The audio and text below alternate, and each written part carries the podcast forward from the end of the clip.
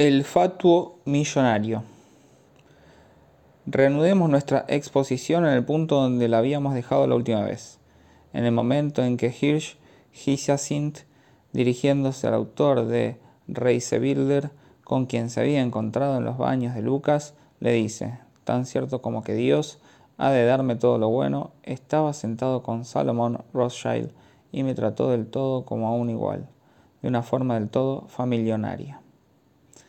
He aquí, pues, de dónde partimos, de la palabra familionaria, que en resumidas cuentas hizo fortuna.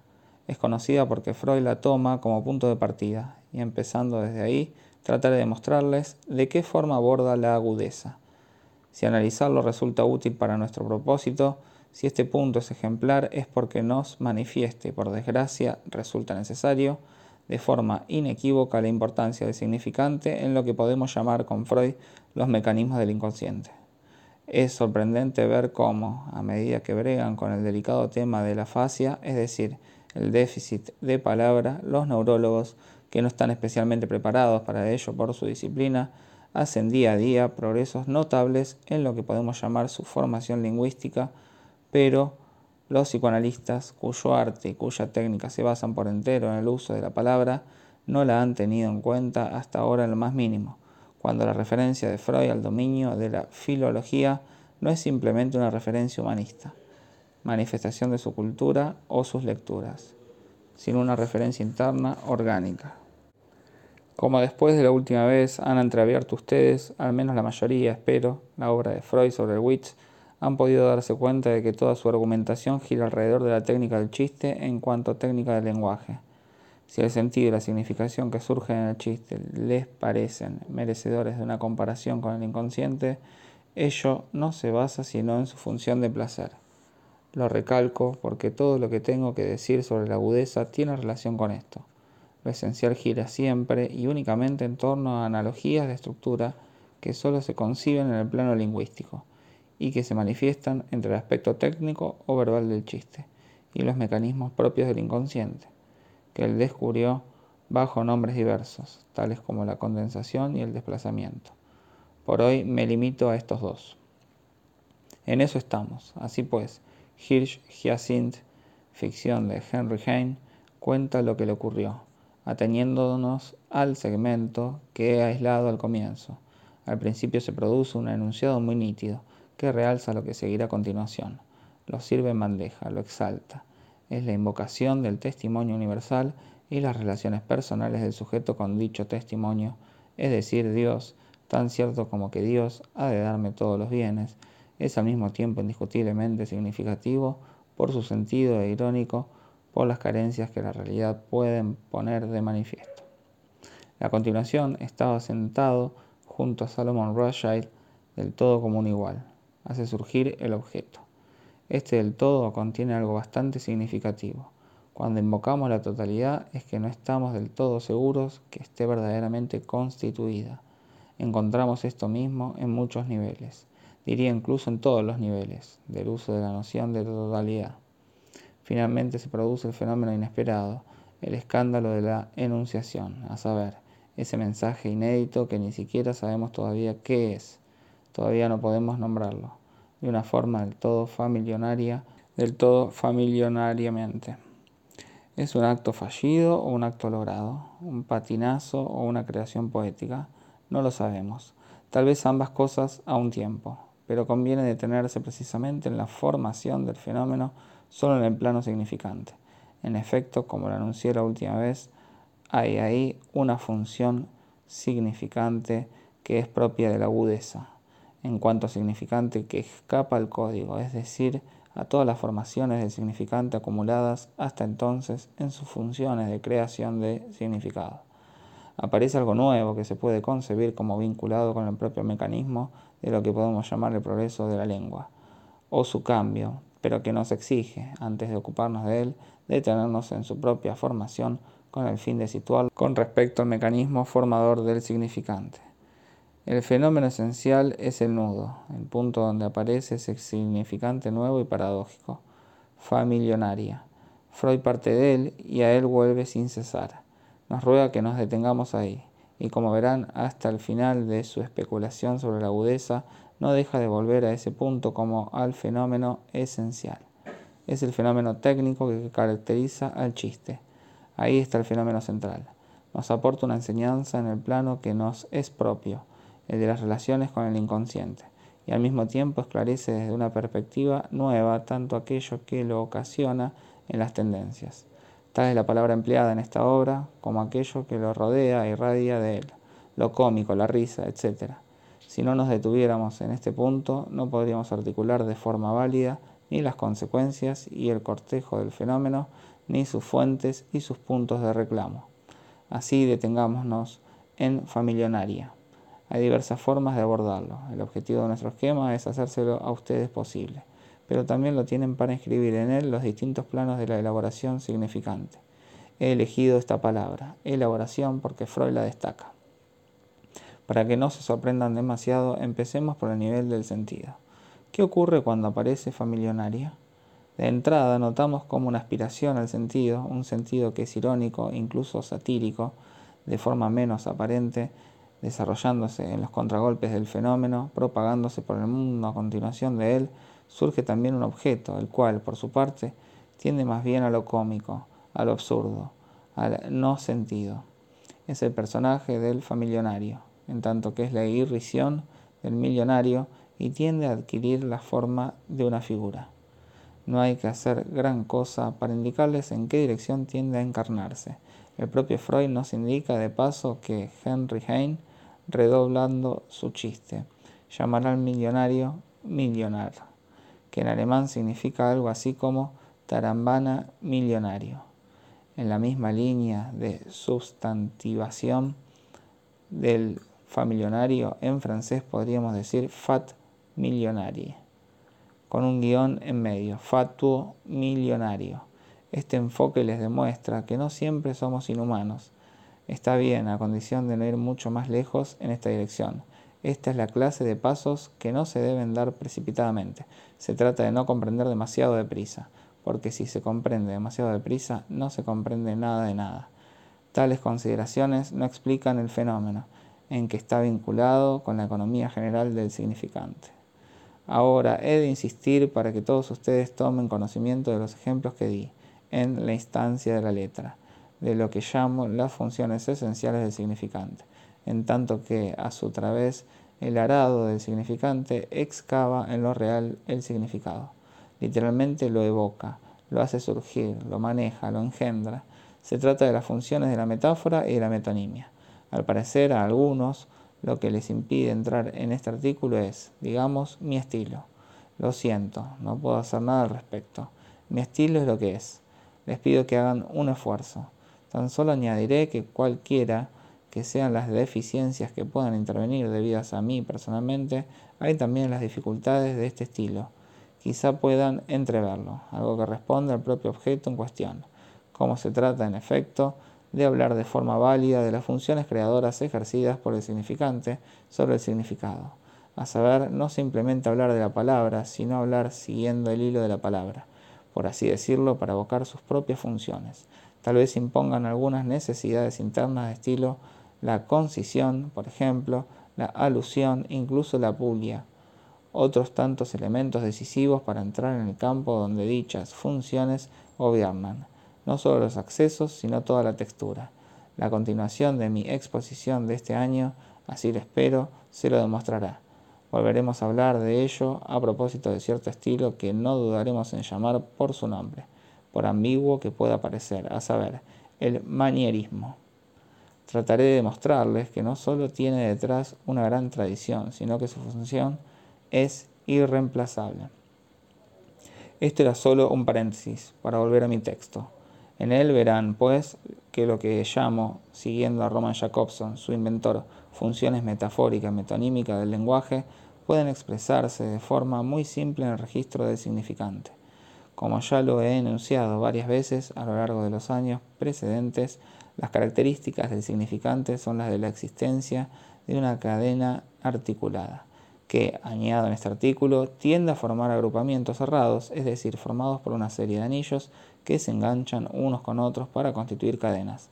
las cuales a su vez se enganchan con otras cadenas a modo de anillos. La forma general de nuestro esquema, por otra parte, lo recuerdo un poco, sin presentarlo directamente. La existencia de estas cadenas implica que las articulaciones o enlaces del significante tienen dos dimensiones, la que podemos llamar de la combinación, continuidad, concatenación de la cadena, y la de la sustitución, cuyas posibilidades siempre están implicadas en cada elemento de la cadena. Esta segunda dimensión se omite en la definición lineal que suele darse de la relación del significante con el significado. En otros términos, en todo acto del lenguaje, si bien la dimensión diacrónica es esencial, también está implicada una sincronía, evocada por la posibilidad permanente de sustitución inherente a cada uno de los términos del significante. La última vez les indiqué dos fórmulas, una de las cuales daba una representación de la combinación y la otra la imagen de la relación de sustitución siempre implícita en toda articulación significante. No se requieren extraordinarias dotes de intuición para darse cuenta de que se debe haber ninguna relación entre la fórmula de la metáfora y lo que Freud nos esquematiza de la formación de familionaria. ¿Qué puede querer decir su esquema? Puede querer decir que en el intervalo algo ha caído, eludido en la articulación del sentido, y al mismo tiempo se producía algo que comprimía, encastrando el uno en el otro, familiar y millonaria, para producir familionaria, que es lo que queda. Hay aquí una especie de caso particular de la función de sustitución, un caso particular del que quedan en cierto modo huellas. La condensación, si ustedes quieren, es una forma particular de lo que puede producirse en el nivel de la función de sustitución.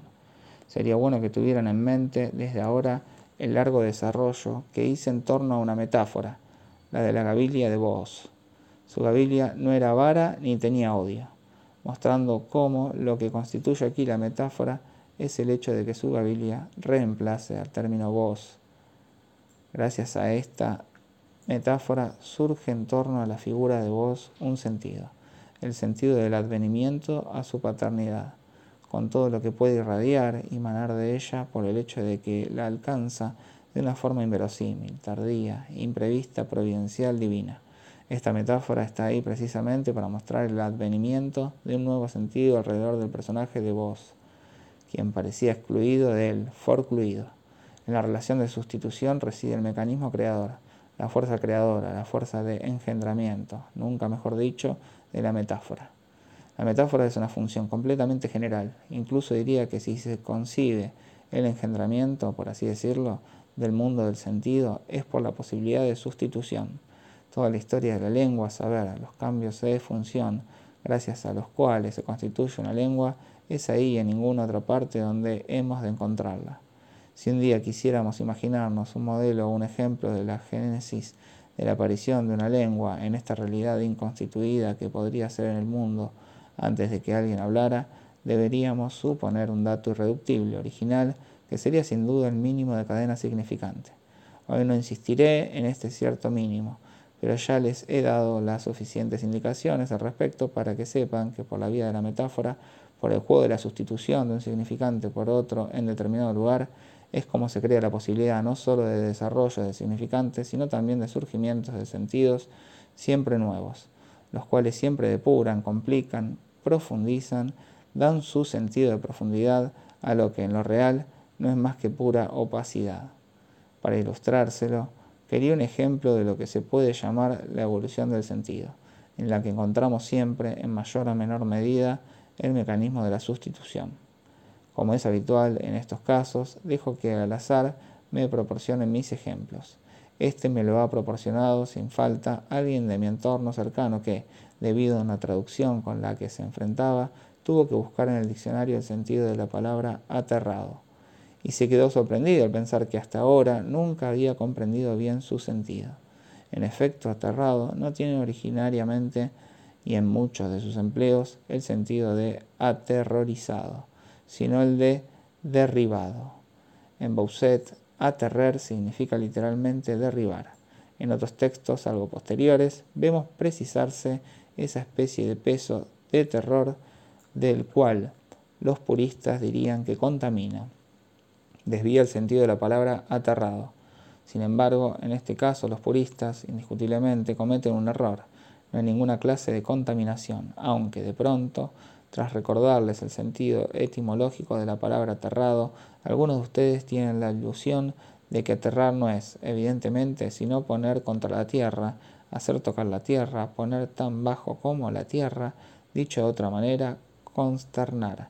No es menos cierto que el uso corriente de la palabra implica un trasfondo de terror. Partamos de otra palabra que tiene alguna relación con el sentido original de la palabra aterrado. Esto es pura convención, porque no hay en ninguna parte un origen de la palabra aterrado. Pero admitamos que sea la palabra abatido, en la medida en que recuerda, en efecto, lo que podría recordarnos la palabra aterrado en su sentido supuestamente puro. Así la palabra aterrado sustituye a la palabra abatido. Es una metáfora que no tiene aspecto de serlo, porque partimos de la hipótesis de que originariamente significan lo mismo, lanzado al suelo o contra el suelo. Les ruego que adviertan precisamente esto. Si la palabra aterrado es fecunda, generadora de un nuevo sentido, no es porque cambie de la forma que sea el sentido de abatido. Sin embargo, decir que alguien está aterrado no es lo mismo que decir que está abatido, y por mucho que implique terror, tampoco es aterrorizado. Hay un matiz suplementario, algo nuevo, un nuevo sentido. Se introduce así un nuevo matiz de terror en el sentido psicológico y ya metafórico que tiene la palabra abatido. Ni qué decir tiene que psicológicamente nadie está aterrado ni abatido en sentido propio. Se trata de algo que no podemos decir si no hay palabras. Y esas palabras proceden de una metáfora, a saber lo que ocurre cuando un árbol es abatido o un luchador es derribado. Aterrado, segunda metáfora. Pero todo el interés de la cosa es subrayar que el terror es introducido por el ter, que está en aterrado. Dicho de otra manera, la metáfora no es una inyección de sentido, como si eso fuera posible, como si los sentidos estuvieran en alguna parte, donde quiera que sea, en una reserva. Si la palabra aterrado aporta un sentido nuevo, no es porque tenga una significación, sino en cuanto significante. Es porque contiene un fonema que se encuentra en la palabra terror por la vía significante, la del equívoco, y de la homonimia, es decir, por la vía de lo más sin sentido que pueda haber. Es como la palabra engendra ese matiz de sentido, ese matiz de terror que introducirá, inyectará en el sentido ya metafórico de la palabra abatido. En otras palabras, en la relación de un significante con otro significante, es como se engendrará cierta relación significante sobre significado. La distinción entre ambos es esencial. S, S, S', S minúscula.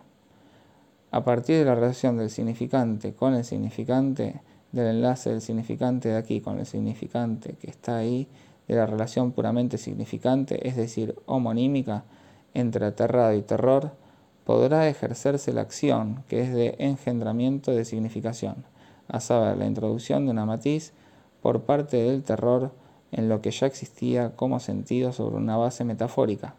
Esto nos ejemplifica lo que ocurre en el nivel de la metáfora. La vía metafórica preside no sólo de la creación y la evolución de la lengua, sino también la creación y la evolución del propio sentido. Quiero decir, el sentido no sólo en cuanto percibido, también en cuanto en él se incluye el sujeto. Es decir, el sentido enriquece nuestra vida. Todavía quiero indicarles tan solo el arranque de un sendero por el que se puede ir a parar a lo que vemos ocurrir en el inconsciente. Ya les he indicado la función esencial del gancho terra, que debemos considerar puramente significante, y el papel de la reserva homonímica con la que trabaja la metáfora. Lo veamos o no, pero aún sucede otra cosa. No sé si lo captarán enseguida. Lo captarán mejor cuando lo vean desarrollado. Esto es solo el inicio de una vía esencial el matiz de significación que aporta aterrado, en la medida misma en que se constituye y se afirma, implica, adviértanlo, cierto dominio y cierta domesticación del terror. El terror no solo es nombrado, sino también atenuado. Y esto es precisamente, por otra parte, lo que les permite mantener en su mente la ambigüedad de la palabra aterrado. Se dicen ustedes que, después de todo, aterrado ha de tener alguna relación con la tierra, que en él, el terror no es completo y que el abatimiento, en el sentido en que éste carece de ambigüedad, conserva su valor prevalente. Solo se trata de un matiz. Para decirlo todo, el terror permanece en este caso a media luz.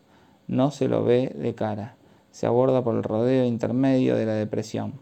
Lo que ocurre queda completamente olvidado. hasta el momento en que yo se lo he recordado. El modelo está, en cuanto tal, fuera del circuito. Dicho de otra manera, en la misma medida en que el matiz aterrado ha quedado establecido por el uso, en la medida en que se ha convertido en sentido y uso de sentido, el significante, por su parte, está, digamos la palabra, reprimido estrictamente hablando. Tan pronto ha quedado establecido con su matiz actual el uso de la palabra aterrado, el modelo, salvo cuando se recurre al diccionario y al discurso erudito, ya no está a vuestra disposición, sino que, como ter, terra, está reprimido. Voy un poco demasiado lejos, porque es una forma de pensamiento a la que todavía no están muy habituados, pero creo que esto no se evitará una vuelta atrás. Van a ver hasta qué punto este bosquejo queda confirmado por el análisis de los fenómenos.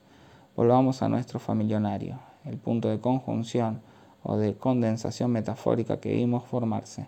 Para empezar, es conveniente separar la cosa de su contexto, a saber, del hecho de que es Hirsch Hyacinth, o sea, el ingenio de Heine, quien lo engendró. Luego iremos a buscar mucho más lejos su génesis en los antecedentes de Henry Heine y sus relaciones con la familia Rothschild. Incluso habría que releer toda la historia de la familia Rothschild para asegurarse de no cometer un error. Pero por ahora no estamos en eso, estamos en familionaria. Aislémoslos por un instante. Estrechemos todo lo posible el campo de visión de la cámara en torno a este familionaria. Después de todo, podría haber nacido en algún lugar distinto de la imaginación de Henry Heine. Tal vez no lo elaboró en un momento en que tenía delante su papel blanco, pluma en mano, quizás se le ocurrió alguna noche en una de aquellas deambulaciones parisinas que ya mencionaremos. Incluso existen muchas posibilidades de que fuera en un momento de fatiga, de crepúsculo. Este familionaria muy bien podría ser un lapsus, es completamente concebible.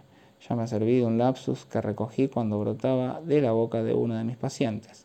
Tengo otros, pero vuelvo a este porque siempre es preciso volver a las mismas cosas hasta que quedan bien gastadas para luego pasar a otra cosa. Se trata del paciente que, contando su historia o sus asociaciones, en mi diván recordaba el tiempo en que, con su compañera, con la que acabó casándose ante el señor alcalde, se limitaba a vivir maritablemente.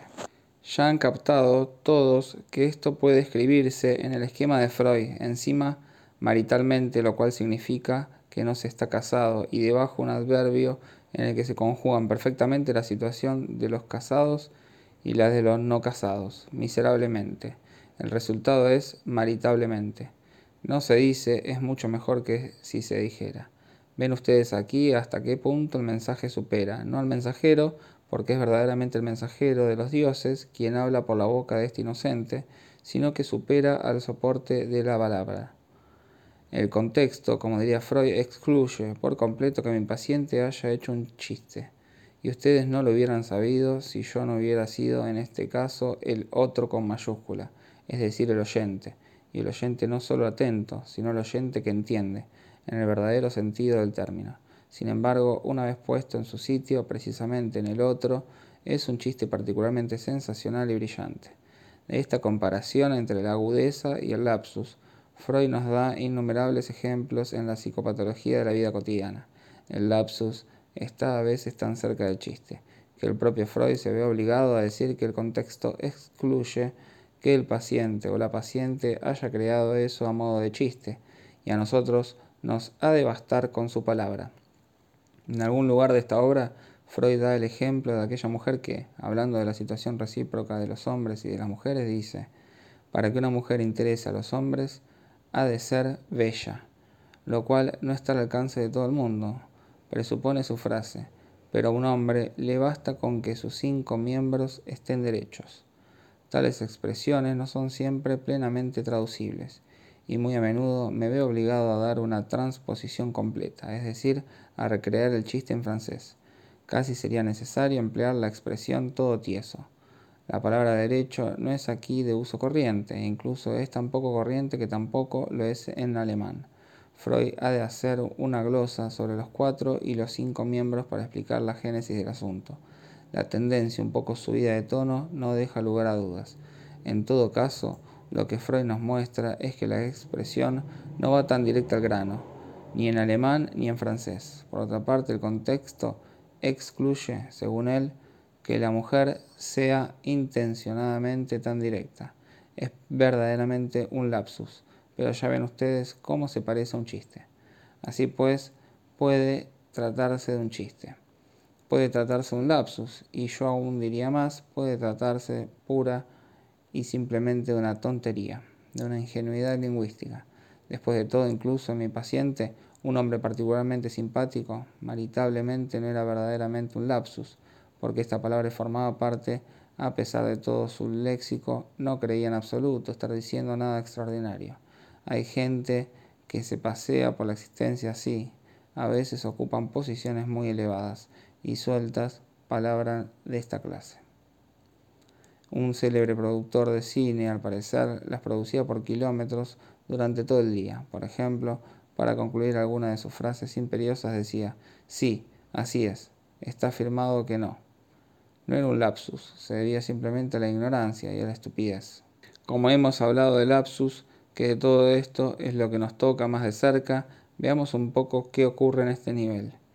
Volvamos al lapsus por el que hemos pasado varias veces para subrayar precisamente la función esencial del significante, el lapsus original, por así decirlo, el que está en la base de la teoría freudiana, el que inaugura la psicopatología de la vida cotidiana tras haber sido publicado con anterioridad, a saber, el olvido del nombre propio, en este caso Signorelli.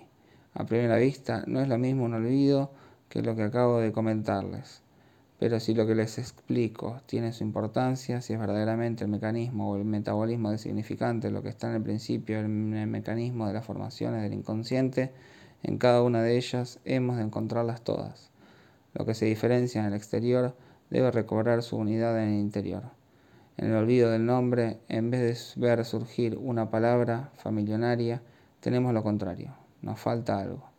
¿Qué nos muestra el análisis que hace Freud del olvido de un nombre propio y además extranjero? Leemos la psicopatología de la vida cotidiana como quien lee el periódico, y lo conocemos tanto que creemos que no vale la pena fijarse. Sin embargo, todo eso son los pasos que dio Freud, y cada uno de sus pasos merece ser considerado. Es portador de enseñanzas, es rico en consecuencias. De paso, le señalo que con un nombre y un nombre propio, nos encontramos en el nivel del mensaje. Luego veremos qué importancia tiene, porque no puedo decírselo todo de una vez, a diferencia de los psicoanalistas de hoy, tan sabios que lo dicen todo, que hablan del yo G y del yo moi, como de cosas sin ninguna complejidad, que todo lo mezclan. Les proporciono algunas indicaciones que luego retomaré para desarrollarlas. El nombre propio en cuestión es un nombre extranjero porque sus elementos son ajenos a la lengua de Freud. Signor no es una palabra de la lengua alemana, y Freud subraya que esto no carece de importancia. No nos dice por qué, pero el hecho de que lo aislara en el capítulo inicial demuestra que en su opinión es un punto particularmente sensible de la realidad de la que se ocupa. Si Freud lo indica, es que nos encontramos en una dimensión distinta de la del nombre propio, que está siempre más o menos vinculado con signos cabalísticos. Si el nombre fuera absolutamente propio y particular, no habría patria. Hay otro hecho que Freud destaca también enseguida, mientras que nosotros estamos acostumbrados a no fijarnos en él.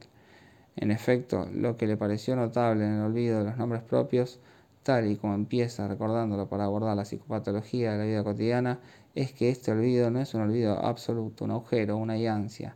Presenta, por el contrario, otros nombres en su lugar. Aquí es donde para él se sitúa lo que es el punto de partida de toda ciencia, es decir, el asombro. Sería imposible asombrarse de verdad, salvo de algo que ya se ha empezado a captar, aunque sea un poco. De lo contrario, uno ni siquiera se fija, porque no ve nada. Pero Freud precisamente, prevenido por su experiencia en las neurosis, ve que el hecho de que se produzcan sustituciones merece un examen atento. Ahora tengo que apretar algo el paso y detallarle toda la economía del análisis de Freud de este olvido del nombre, que es un lapsus, en el sentido de que el nombre ha caído. Todo se centra en lo que podemos llamar una aproximación metonímica. ¿Por qué? Porque lo que resurge en primer lugar son nombres sustitutivos, Botticelli y Voltrafio. No hay duda de que Freud sitúa el fenómeno en el plano metonímico. Lo captamos en el hecho, y por eso doy este rodeo por el análisis de un olvido, de que el surgimiento de estos nombres en lugar del signorelli olvidado se sitúa al nivel de una formación, no ya de sustitución, sino de combinación. En el análisis que Freud hace de este caso, no hay ninguna relación perceptible entre signorelli, Voltrafi y Botticelli, salvo relaciones indirectas, vinculadas únicamente con fenómenos de significante. De entrada me atengo a lo que Freud nos dice y que se impone por su rigor. Tenemos aquí una de las demostraciones más claras que jamás diera de los mecanismos en juego en un fenómeno de formación y de deformación vinculado con el inconsciente. No deja nada que desear en cuanto a claridad. Por mi parte me he obligado aquí, para mayor claridad de mi propia exposición, a presentarles este análisis de forma indirecta, diciéndoles es lo que Freud dice. Nos dice por qué está Botticelli ahí. La última parte de la palabra Eli es el resto de Signorelli descompletado debido a que se ha olvidado Signor. Es el resto lo que queda de Bosnia-Herzegovina, en la medida en que si Her está reprimido. La misma represión de Her es lo que explica que Voltrafio asocie el Bo de Bosnia-Herzegovina con Trafoy, nombre de la localidad donde Freud se había enterado del suicidio de uno de sus pacientes por impotencia sexual. Este último tema había sido recordado durante la conversación en coche entre Ragusa y Herzegovina, inmediatamente anterior al olvido del nombre. Su interlocutor le hablaba de los turcos de Bosnia-Herzegovina, esos musulmanes tan simpáticos que, cuando el médico no ha conseguido curarlos, le dicen, Her, señor, ya sabemos que usted ha hecho todo lo que ha podido. El Her tiene su peso propio, su acento significativo, está en el límite de lo decible es el ger absoluto, que es la muerte, esa muerte, como dice la Roquefoucauld, a la que no se puede mirar fijamente, como no se puede mirar el sol, y en efecto Freud no puede como otros. La muerte se le presentifica aquí doblemente a Freud, por el incidente que concierne a su función de médico y también por cierto enlace, manifiestamente presente y que tiene un acento muy personal entre la muerte y la potencia sexual. Es muy probable que este enlace, indudable en el texto, no se encuentre solo en el objeto, es decir, en lo que se presentifica el suicidio de su paciente. ¿Qué tenemos ahí? Nada más y nada menos una pura y simple combinación de significantes. Son las ruinas metonímicas del objeto en cuestión. El objeto está detrás de los distintos elementos particulares que han intervenido en un pasado inmediato. ¿Quién está detrás de todo esto? El Ger absoluto, la muerte, la palabra se larga a otra parte, se borra, recula, es repelida. Es unterdrückt, hablando con propiedad. Hay dos palabras con las que Freud juega de forma ambigua. La primera es este unterdrückt, que ya les he traducido como caído en las interioridades. La segunda es verdrankt. Si lo localizamos en nuestro esquema, Her se ha alargado al nivel del objeto metonímico y ello por una muy buena razón. Amenazaba con estar demasiado presente en la continuación de aquellas conversaciones. Como ersatz, encontramos los restos, las ruinas de ese objeto metonímico, a saber, el bo, que se combina con la otra ruina del nombre que en aquel momento se reprime, o sea, Eli, para no aparecer en el otro nombre sustitutivo. He aquí la huella, el índice que tenemos del nivel metonímico es lo que nos permite recuperar la cadena del fenómeno en el discurso. Aquí es donde en el análisis se sitúa lo que llamamos la asociación libre, en tanto que nos permite encontrar la pista de fenómeno inconsciente. Como es metonímico, este objeto ya está quebrado. Todo lo que se produce en el terreno del lenguaje está ya siempre consumado. Si el objeto metonímico se quiebra tan fácilmente, es porque en cuanto a objeto metonímico es ya solo un fragmento de la realidad que representa. No lo es todo. En efecto, el Signor no se encuentra entre las huellas, los fragmentos del objeto metonímico quebrado. Esto es lo que hemos de explicar ahora. Si Signor no puede ser evocado, si él es la razón de que Freud no pueda dar con el nombre de Signorelli, es porque está implicado. Está implicado evidentemente de una forma indirecta, a través de Her. Her ha sido efectivamente pronunciado en un momento particularmente significativo de la función que puede adquirir como Her absoluto en cuanto representante de la muerte, que en esta ocasión está Unterdrückt. El signor solo está implicado en la medida en que simplemente puede traducir her. Aquí nos encontramos nuevamente en el nivel sustitutivo. La sustitución es la articulación, el medio significante donde se instaura el acto de la metáfora. Esto no significa que la sustitución sea la metáfora. Si les enseña a proceder aquí por todos estos caminos de forma articulada es precisamente para que no cometan sin cesar abusos del lenguaje. Decir que la metáfora se produce a nivel de la sustitución significa que la sustitución es una posibilidad de articulación del significante, que la metáfora ejerce su función de creación de significado allí donde la sustitución puede producirse, pero son cosas distintas. De la misma forma, la metonimia y la combinación son dos cosas distintas. Se lo preciso de paso porque esta clase de no distinciones conduce a lo que se llama abuso del lenguaje, en lo que en términos lógico-matemáticos se define como un conjunto o un subconjunto. Cuando dicho conjunto solo tiene un elemento, no hay que confundir el conjunto en cuestión con este elemento en particular. Es un ejemplo típico de abuso del lenguaje. Esto puede serles útil a los críticos de mis historias, de alfa, beta y gamma. Volvamos a lo que se produce con Signor y Her. El enlace sustitutivo en cuestión es una sustitución que se llama heterónima es lo que ocurre en toda traducción. La traducción de un término a una lengua extranjera en el eje sustitutivo es la comparación requerida por la existencia de diversos sistemas lingüísticos. Se llama una sustitución heterónima. Me dirán ustedes que esto no es una metáfora. Estoy de acuerdo, solo necesito una cosa que sea una sustitución. Vean que me limito a seguir lo que están ustedes obligados a admitir leyendo el texto. En otras palabras, su saber, quiero hacerles conseguir precisamente esto, que lo sepan es más, no estoy innovando. Todo esto han de admitirlo si admiten el texto de Freud. Así, el señor está implicado, si está metido, ciertamente porque algo lo vincula con aquello de lo que tienen ustedes un signo en el fenómeno de la descomposición metonímica, en el punto donde se produce. Signor está implicado en cuanto sustituto de Her. No necesito más para indicarles que si Her se ha alargado por aquí hacia las beta, el Signor como le indica la dirección de las flechas, se ha alargado hacia alfa y gamma. No solo se ha alargado por ese lado, sino que podemos admitir, mientras no vuelva a tratar este punto, que va y viene como una pelota entre el código y el mensaje. Da vueltas en lo que podemos llamar la memoria. Acuérdense de lo que les he dejado entrever otras veces, que debíamos concebir el mecanismo del olvido y al mismo tiempo de la rememoración analítica como emparentado con la memoria de la máquina. Lo que se encuentra dentro de la memoria de una máquina, en efecto, va dando vueltas hasta que se necesita para alguna cosa. Da vueltas obligatoriamente porque la memoria de una máquina no se puede realizar de ninguna otra manera. Encontramos una curiosa aplicación de esto mismo en el hecho de que podemos concebir Signor como circulando indefinidamente entre el código y el mensaje hasta que sea encontrado. Ven ustedes aquí al mismo tiempo la diferencia de matiz que podemos establecer entre lo Unterdruckt por una parte y lo Verdrank por otra parte. Si lo Unterdruckt solo necesita tener lugar de una vez por todas y en condiciones a las que el ser no puede descender en su condición mortal, se trata de algo distinto cuando Signor es mantenido en el circuito sin poder volver a entrar durante algún tiempo. Estamos obligados a admitir lo que Freud admite, a saber, la existencia de una fuerza especial que lo mantiene ahí, una Verdrangung hablando con propiedad. Tras haberles indicado dónde quiero ir a parar en lo que a este punto preciso se refiere, vuelvo a las relaciones de la metáfora con la sustitución.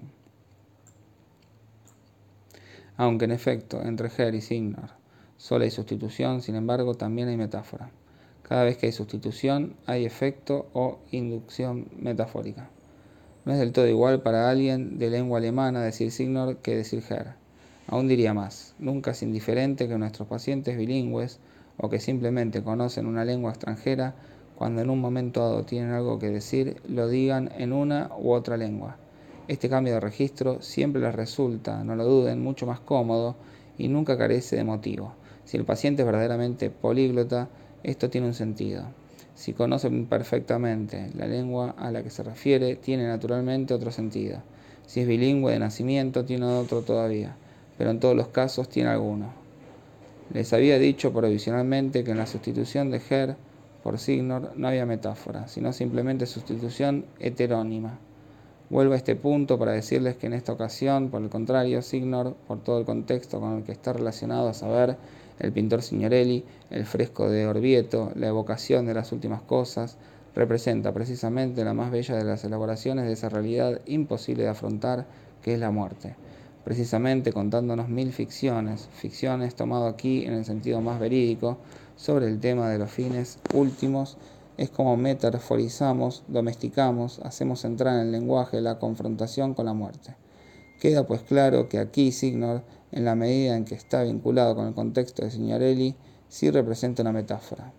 Hasta aquí hemos llegado. Es algo que nos permite volver a aplicar punto por punto al olvido del nombre el fenómeno del wits, porque hemos encontrado una tópica común a ambos Familionaria es una producción positiva, pero el punto donde se produce es el mismo agujero que un fenómeno de lapsus pone de manifiesto.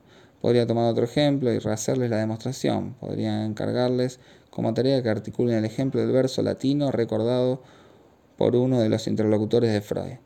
Exoriare ex nostris osibus ultor, cuyo orden el sujeto altera un poco. El ex va entre nostris y osibus omitiendo la segunda palabra, indispensable para la escansión, aliquis, que no puede hacer surgir. Solo podrían ustedes comprender verdaderamente el fenómeno si lo trasladaran a esa misma tabla, a ese mismo armazón.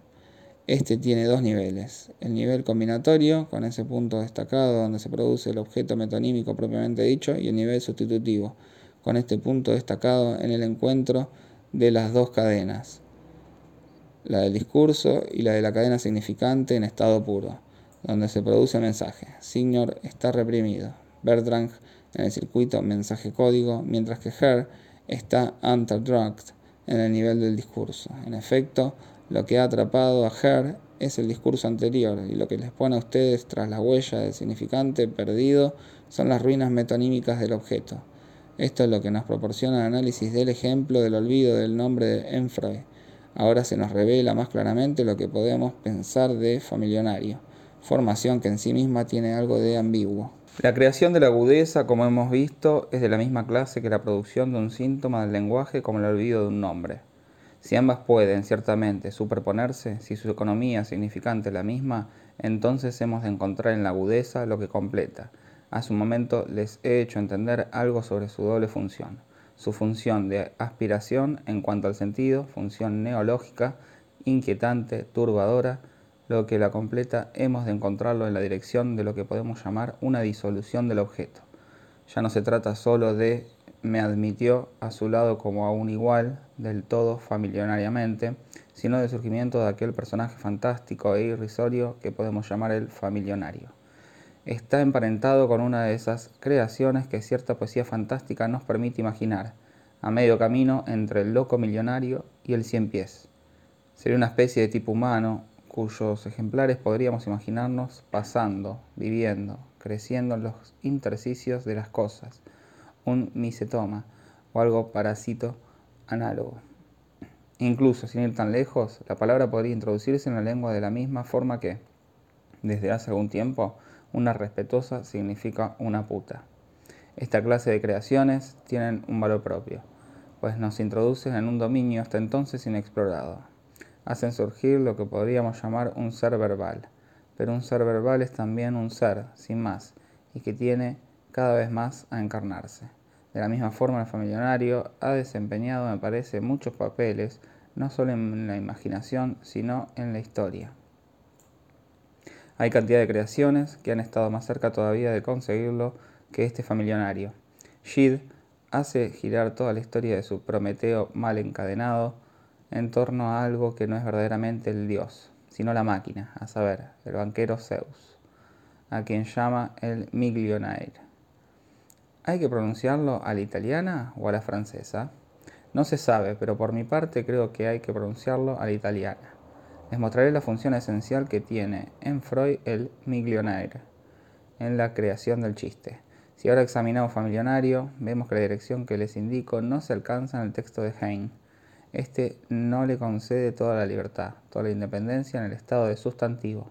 Si antes lo he traducido como del todo familionariamente, era para indicarles que permanecemos en el nivel del adverbio, Podemos jugar aquí con las palabras y tentar a la lengua. Ven ustedes toda la diferencia que hay entre la forma del ser y la dirección que les estaba indicando, o sea, una forma de ser. Ya ven que hay una continuidad entre las dos. Al escribir Gans familionar, Hein permanece en el nivel de la forma de ser. ¿Cuál es el soporte de este todo familiarmente de Hein? Sin que alcancemos aquí de ninguna forma un ser de poesía, es un término extraordinariamente rico, pletórico, pródigo, tal y como se produce todo en la descomposición metonímica. La creación de Henry Heine merece que la situemos aquí en su contexto, los baños de Lucas, donde encontramos junto a Hirsch Hyacinth al marqués Cristóforo di Pumpelino, hombre muy de moda que se prodiga en toda clase de cortesías y asiduidades con las bellas damas, a lo cual se añade la familiaridad fabulosa de Hirsch Hyacinth que le pisa los talones. La función de parásito, de sirviente, de doméstico, de comisionado en este personaje no sugiere otra posible descomposición de la palabra, el fame millonario, que destaca en un pelino el aspecto insaciable del éxito, el hambre que ya no es la auri sacra fames, sino la de acceder a las más altas esferas, cuya satisfacción le ha sido negada hasta entonces. Y detrás de eso, además, no quiero referirme a la función desoladora, desgarradora de las mujeres en la vida de este marqués de caricatura. Podríamos seguir de otra forma la pista de la significación posible de la palabra descomponiéndola así, fatuo millonario. Y el fatuo millonario es al mismo tiempo Hirsch, Hyacinth y Gumpelino. Y es todavía mucho más porque detrás están las relaciones de Henry Heine, entre las que se cuentan las que tuvo con los Rothschild, singularmente familionarios. Ven ustedes así en este chiste las dos vertientes de la creación metafórica.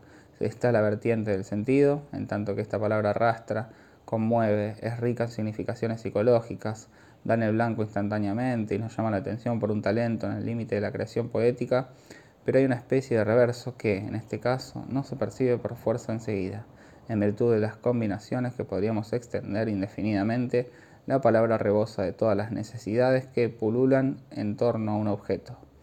Ya he mencionado fames. También estaría fama, a saber, la necesidad de lustre y renombre que hostiga al personaje del amo de Hirsch Hyacinth. Estaría también la infamia, fundamental de esta familiaridad servil que conduce, en la escena de los baños de Lucas, a que Hirsch Hyacinth le dé a su amo una de esas purgas cuyo secreto posee, y lo entrega a las ansias del cólico en el preciso instante en que el pobre recibe por fin el billete de su amada, el cual le hubiera permitido en otras circunstancias alcanzar el colmo de sus deseos. Esta gran escena bufa revela las entretelas de esa familiaridad infame. Le da verdaderamente su peso, su sentido, su asidero, su derecho y su revés, su lado metafórico y su lado metonímico a la formación del chiste. Sin embargo, no constituye su esencia. Ahora hemos visto los dos aspectos los intríngulis del asunto. Hay por una parte la creación del sentido de familionaria, que implica también un resto, algo que se reprime. Por fuerza ha de ser algo propio de Henry Heine y que, como antes ignor, se pondrá a dar vueltas entre el código y el mensaje. Por otra parte, está la cosa metonímica, con todas sus caídas de sentido, sus destellos, salpicaduras que se producen en torno a la creación de la palabra familionario y constituyen su irradiación, su peso, lo que da para nosotros su valor literario. De cualquier forma, lo único que importa el centro del fenómeno es lo que se produce a nivel de la creación significante y hace que eso sea una agudeza. Todo lo que se produce alrededor nos pone tras la pista de su función. Pero no se debe confundir con el centro de gravedad del fenómeno. Lo que le da su acento y su peso al fenómeno se ha de buscar en su mismo centro, es decir, por una parte en la conjunción de los significantes y por otra parte, ya se lo he indicado, en la sanción aportada por el otro es esa creación. El otro es quien da a la creación significante valor de significante en sí misma, valor de significante con respecto al fenómeno de la creación significante. Es la sanción del otro lo que distingue la agudeza del puro y simple fenómeno de síntoma, por ejemplo. En el paso esta función segunda es donde reside la agudeza. Pero si no hubiera todo lo que les acabo de decir hoy, es decir, lo que se produce a nivel de la conjunción significante, que es el fenómeno esencial, y todo lo que está desarrolla porque participa de las dimensiones fundamentales del significante, o sea, la metáfora y la metonimia, no habría ninguna sanción posible de la agudeza. No habría ninguna forma de distinguirla de lo cómico, de la broma o de un fenómeno de risa en bruto. Para comprender qué es lo que ocurre en la agudeza en cuanto fenómeno significante, es preciso que hayamos aislado sus facetas, sus particularidades, sus asideros, sus intríngulis en el plano del significante. La agudeza se sitúa en un nivel tan elevado de la elaboración significante que Freud se fijó en ella para encontrar un ejemplo particular de las formaciones del inconsciente. De esto nos ocupamos también nosotros. Ya deben de haber empezado a entrever su importancia, porque han podido constatar que nos permite avanzar de forma rigurosa en análisis de un fenómeno psicopatológico propiamente dicho, a saber, el lapsus, 13 de noviembre de 1957.